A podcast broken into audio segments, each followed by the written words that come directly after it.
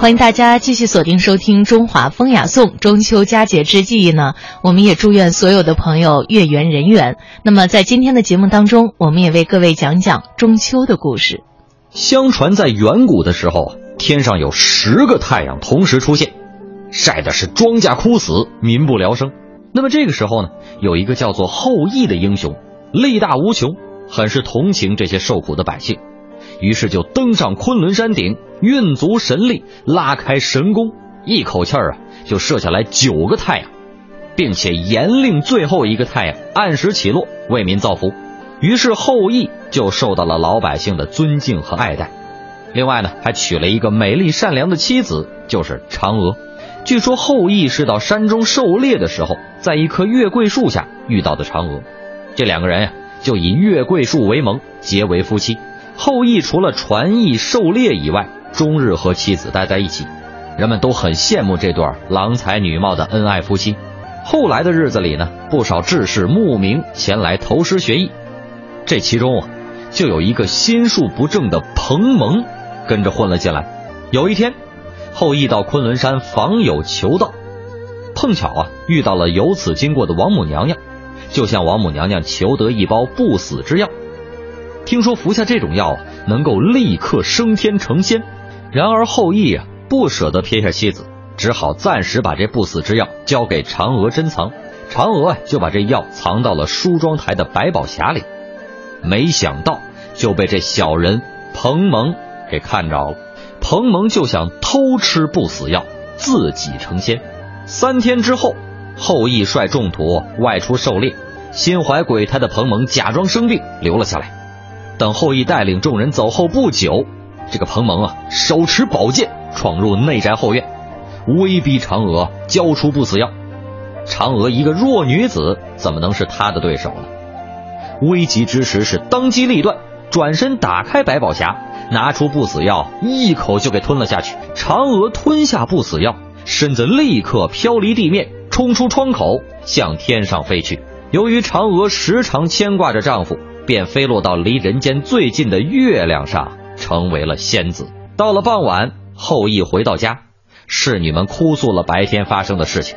后羿是既惊又怒，抽出宝剑就去杀这恶徒。这彭蒙也不傻呀，早早的就逃走了。后羿气的是顿足捶胸，悲痛欲绝，仰望着夜空，呼唤着爱妻的名字。这个时候，他惊奇的发现。今天的月亮是格外的皎洁明亮，而且有一个晃动的身影，酷似嫦娥。他就拼命的朝月亮追了过去。可是他追三步，月亮就退三步；他退三步，月亮就进三步。无论怎样，也追不到跟前。后羿无可奈何，又十分的思念妻子，只好派人到嫦娥最喜爱的后花园里摆上香案。放上他平时最爱吃的蜜食鲜果，遥祭在月宫里眷恋着自己的嫦娥。百姓们闻知嫦娥奔月成仙的消息以后，纷纷也在月下摆设香案，向善良的嫦娥祈求吉祥平安。从此，中秋节拜月的风俗就在民间传开了。不过呀，也有另外的传说版本，说这嫦娥偷吃了丈夫的仙丹，飞到月宫，但是琼楼玉宇。高处不胜寒，嫦娥向丈夫倾诉懊悔之后，又说：“明天乃月圆之后，你用面粉做完，团团如圆月形状，放在屋子的西北方向，然后再连续呼唤我的名字，三更时分，我就可以回家来了。”所谓嫦娥应悔偷灵药，碧海青天夜夜心，正是嫦娥倍感孤寂之心情的写照。第二天，这后羿啊，果然照妻子的吩咐去做了，而嫦娥也果真由月中飞回，夫妻重圆。所以中秋节做月饼供嫦娥的风俗也由此形成了。可是这广寒宫里边啊，终日是寂寥难耐，嫦娥于是就催促吴刚砍伐桂树，让玉兔捣药，想配成飞升之药，好早日回到人间与丈夫团聚。也正因为如此。才有了吴刚伐桂的另一个传说故事。相传广寒宫前的桂树生长得十分繁茂，有五百多丈高啊。这树下呢，有一个人常常在砍伐这棵桂树，但是每次砍下去以后，被砍的地方又立刻合拢了。几千年来就这样随砍随合，这棵桂树永远也不能被砍光。据说砍这个桂树的人呀，叫做吴刚，是汉朝西河人，曾经跟随仙人修道到了天界，但是这个吴刚犯了错误，仙人呢就把他贬谪到了月宫，日日做这种徒劳无功的苦差事，以示惩处。李白的诗中就有“玉镯月中桂”。持为寒者心，这样的记载。这个吴刚啊，醉心于仙道而不专心学习，因此天帝震怒，就把他呀拘留在月宫里了，令他在月宫砍伐桂树，并且说了：如果你砍倒桂树，就可获仙术。吴刚呢，那也没办法啊，只好就开始砍这棵桂树。但是吴刚每砍一斧，砍出来的伤口又马上愈合。就这样，日复一日，吴刚伐桂的愿望仍未达成，因此吴刚就在这月亮之上常年伐桂，但是始终砍不倒这棵树。那么这吴刚究竟又是怎么上天的呢？传说这吴刚啊，原名叫吴权，是汉朝西河人。据说炎帝的孙子伯陵，趁吴刚离家三年学仙修道，与吴刚的妻子私通。还生下了三个孩子，这吴刚一怒之下就把这柏林给杀了，因此惹怒了太阳神炎帝，就把这吴刚呀发配到月亮上去了，命令他砍伐这棵不死之树月桂。而吴刚的妻子呢，对丈夫的遭遇也感到非常的内疚，就命令他的三个儿子飞上月亮伴随吴刚。这三个儿子，一个变成了蟾蜍，一个变成了兔子，最后一个变成了蛇。还有一个版本啊，说是南天门的吴刚和月亮里的嫦娥很要好，但是这吴刚啊，经常想着与嫦娥相会而疏于职守。这玉皇大帝知道以后，一气之下就罚这吴刚到月亮里边去砍一棵叫做月桂的大树。如果这吴刚不砍光这棵月桂树，就不能重返南天门，也就不能和嫦娥相会了。这吴刚砍呀砍呀，从冬天砍到夏天，足足砍了半年。眼看这棵月桂树啊就要被砍光了，玉皇大帝却派一只乌鸦来到月桂树旁，唰的一声，把吴刚挂在树上的衣服给叼走了。吴刚一看，心说话：“你你你怎么个意思？”马上放下斧头去追这只乌鸦。衣服追回来以后，吴刚回到树旁一看，只见被砍下的所有枝叶又重新的长到树上去了。于是从此以后。每当吴刚快要砍光桂树的枝叶的时候，这乌鸦就站在树上呱呱大叫。吴刚只要停下斧头，看他一眼，这大树啊就会重新长出枝叶。就这样年复一年，吴刚总是砍不光这棵月桂树，而只有在每年的八月十六那一天，才有一片树叶从月亮上掉到地面上。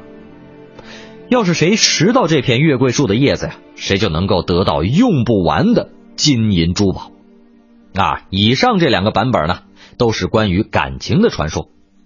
关于吴刚伐桂，其实还有一个比较有意思的记载，说是在古代皇帝打败蚩尤之后，有一个和皇帝长得一模一样的人来到了皇帝的部落，这个人呀就是吴刚。而此时这皇帝呢正好外出打猎，吴刚一来呀，大家就都把他当成皇帝了。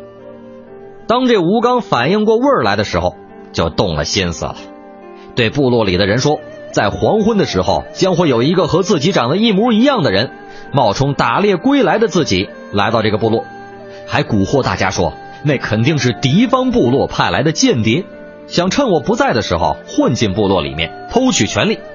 到了黄昏的时候啊，皇帝回来了，大家一看，嗯，果然有一个和皇帝长得一模一样的人来了。还背着弓箭和野猪、野鸡等等的猎物。由于大家呀事先被打过了预防针，直接就没有让皇帝进部落，就在村外被大家给拦住了。这个吴刚出来以后呢，就命令大家把真的皇帝给赶跑了。皇帝被赶走之后，很担心自己的子民，于是他就想方设法拆穿吴刚。说到英雄的事迹，这个大家都是知道的，不能从这方面下手了。皇帝的妻子叫雷祖，是一个很聪明的女人，因为他是皇帝最亲密的人，所以啊，吴刚的事情是瞒不过他的。当他知道吴刚是假皇帝的时候，没吭声，啊，在暗中观察。几天下来，他发现这吴刚在智慧、能力和生活方面跟这皇帝还真像，但是皇帝的专属神兵轩辕剑，这吴刚呀却从来只是看看或者是抚摸一下，从来没见他真正的拿起过。包括遇到几次规模性的兽群袭击的时候，他呀也是只用其他的兵器。这就引起了雷罗的猜忌了，是不是他拿不动啊？就让别人试探性的问他。对此，吴刚的解释是：野兽也是生灵，轩辕剑杀孽太大，被杀以后连灵魂都魂飞魄散。做人应当时刻怜悯苍生，所以我不拿这剑啊。这个解释如此的圆滑，骗得了普通人，但是却骗不了雷族。你说轩辕剑杀孽重，又想怜悯众生，那你还打什么猎呀？还吃什么肉？你不是最爱部落里的人吗？那为什么还要眼睁睁的看着小女孩被狼叼走，却无能为力呢？如果用轩辕剑，连出手都不用，就可以震慑万兽匍匐。到底是为什么呢？因为它是假的呀！雷祖知道了这个秘密以后，就偷偷的告诉了真皇帝。真皇帝想了一个计策。雷祖回去以后，就怂恿吴刚和其他部落举行一场勇士对决。最强悍的勇士可以得到神兵轩辕剑。吴刚正担心这个秘密怕被人知晓，一听这个建议，正中下怀。几天之后，皇帝化了妆参加了这个比试，一路是过关斩将啊。到了决赛的时候，准许用兵器。这时候对手是一个两米五高的猛男。手持一柄开山巨斧，而皇帝手里啊却拿着一根树枝。刚刚一接触，这皇帝的树枝啊就被砍断了。皇帝说：“这不公平啊！我要用趁手的兵器。”当时现场又没有能够和开山斧相较量的兵器，这吴刚啊就递给了皇帝一个长形盒子。打开一看，什么呀？轩辕剑。接过轩辕剑的那一刻，剑神金光闪耀。龙气冲天，众人一看都吓傻了，赶紧是顶礼膜拜。但是有人一边拜呀，就一边说了：“哎，这柄轩辕剑不是只有皇帝才能用的神兵吗？为什么这个人也能用呢？”皇帝这时候一卸妆，众人顿时就明白了：啊，感情部落里那个才是假的。大家立即倒戈，把这吴刚就给抓住了。吴刚交代说自己呀是皇帝的双胞胎哥哥。在早年的时候呢，被狼给叼走了，后来被其他部落的人给救了。听说皇帝要统一中原部落，怕影响到弟弟的事业，所以呢就没敢相认。现在皇帝成为了部落首领，这个当哥哥的却什么也没有得到。时间一长，他这心里啊就不平衡了。这回来啊就是找平衡的，没想到皇帝宽宏大量，知道了他的身世和能力之后，不仅没有杀他。还许诺部落首领可以轮流当，但是这吴刚哪还有脸待下去？可是如果走了，就看不到弟弟了。为了弥补自己的过错，吴刚求了一副仙药，吃了以后就飞到了月亮之上。这样的话，想见亲人的时候，随时都能看到。又听说桂树酿的酒很是美味，于是就在月亮之上砍伐桂树，酿酒给皇帝喝。除了刚刚讲过的嫦娥奔月和吴刚伐桂，玉兔捣药也是广寒宫里一个美好的传说。话说很久以前呀，有一对修行千年的兔子得道成了仙。这夫妻兔俩呀，还有四个可爱的女儿，个个生的是纯白伶俐。有一天呀，玉皇大帝就召见这只雄兔上天宫。雄兔依依不舍地离开妻儿，踏着云彩上了天宫去。正当他来到南天门的时候，看到太白金星带领着天神压着嫦娥从身边走了过去。兔仙不知道发生了什么事儿，就问旁边的一位看守天门的天神。听他说完嫦娥的遭遇以后，这兔仙就觉得嫦娥非常的无辜，很同情他，但是自己呢力量微薄，又能帮上什么忙呢？想到嫦娥一个人关在月宫里面是多么的寂寞悲伤啊！要是有人陪伴，多好呢！这时候他又突然想到了自己的四个女儿，于是立即飞奔回家。兔仙把嫦娥的遭遇告诉了雌兔，并说想送一个孩子跟嫦娥作伴。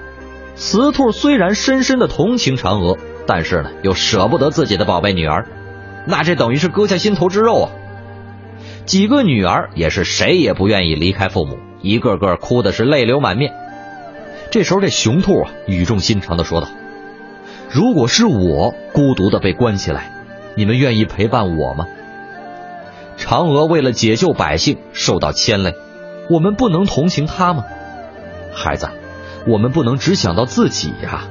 几个孩子一下子明白了父亲的心，于是纷纷表示都愿意去。雄兔和雌兔眼里饱含着泪水，决定让最小的女儿前去陪嫦娥。这只小玉兔告别了父母和姐姐们，飞到月宫陪伴嫦娥住了。至于这只小玉兔到底是不是之前所说的吴刚妻子的孩子的化身，那就不得而知了。不过呢。这只善良的小兔子在民间有一个通俗的名字，叫做“兔爷”。话说有一年呀，北京城里突然起了瘟疫，几乎每家人都得了，而且还治不好。嫦娥看到此情此景，心里十分的难过，就派身边的玉兔为百姓们治病。这个玉兔变身成了一个少女，挨家挨户的走，治好了很多人。人们为了感谢玉兔，于是纷纷送东西给她。可是这玉兔呢，什么也不要，只向别人借衣服穿，每到一处就换一身装扮，有的时候啊打扮的像一个卖油的，有的时候又像一个算命的，一会儿是男人装束，一会儿又是女人打扮。为了能给更多的人治病，这玉兔啊就骑上了马、鹿或者是狮子、老虎，走遍了京城内外，消除了京城的瘟疫之后，这玉兔啊就回到了月宫。为了纪念和感谢玉兔。人们呀，就用泥塑造了玉兔的形象，啊，有骑鹿的，有乘风的，还有披挂着铠甲的，也有穿着各式各样职业的人的衣服的，千姿百态，非常可爱。每到农历八月十五那一天，家家都要供奉它，给它摆上好吃的瓜果蔬菜，用来酬谢它给人间带来的吉祥和幸福。除此之外呢，还亲切地称它为兔爷、兔奶奶。兔爷在北京城。可谓是家喻户晓，因此也就派生出了许多与兔爷有关的俗语和歇后语。比如说，兔爷的旗子单条，啊，这是因为兔爷的靠旗只有一边；还有隔年的兔爷老陈人因为这兔爷是泥制的，很少能够保存到第二年，所以如果见到去年做的兔爷，那可真是属于老兔爷了。当然，除了神话故事里的广寒宫的一些传说之外，对于中秋节还有一个小小的历史典故，那就是朱元璋的月饼起义。在元朝末年，中原广大人民不堪忍受元朝统治阶级的残酷统治，纷纷是起义抗元。朱元璋联合各路反抗力量准备起义，但是朝廷官兵搜查的十分严密，传递消息十分困难。这个时候。军师刘伯温就想出了一条计策，命令属下把藏有八月十五夜起义的纸条塞入饼子里面，再派人分头传送到各地起义军中，通知他们在八月十五日晚上起义响应。到了起义的那天，各路义军是一齐响应，起义军如星火燎原，很快徐达就攻下了元大都，起义成功了。消息传来，朱元璋高兴的连忙下了口谕。在即将来临的中秋节，让全体将士与民同乐，并且将当年起兵时秘密传递信息的月饼，作为节令糕点赏赐群臣。从这以后，月饼制作是越发的精细，品种也更多，大者如圆盘，成为馈赠的佳品。以后中秋吃月饼的习俗就在民间流传开来了。如此看来，中秋节的典故实在是有很多。满月团圆，也蕴含了人们对中秋的美好期许。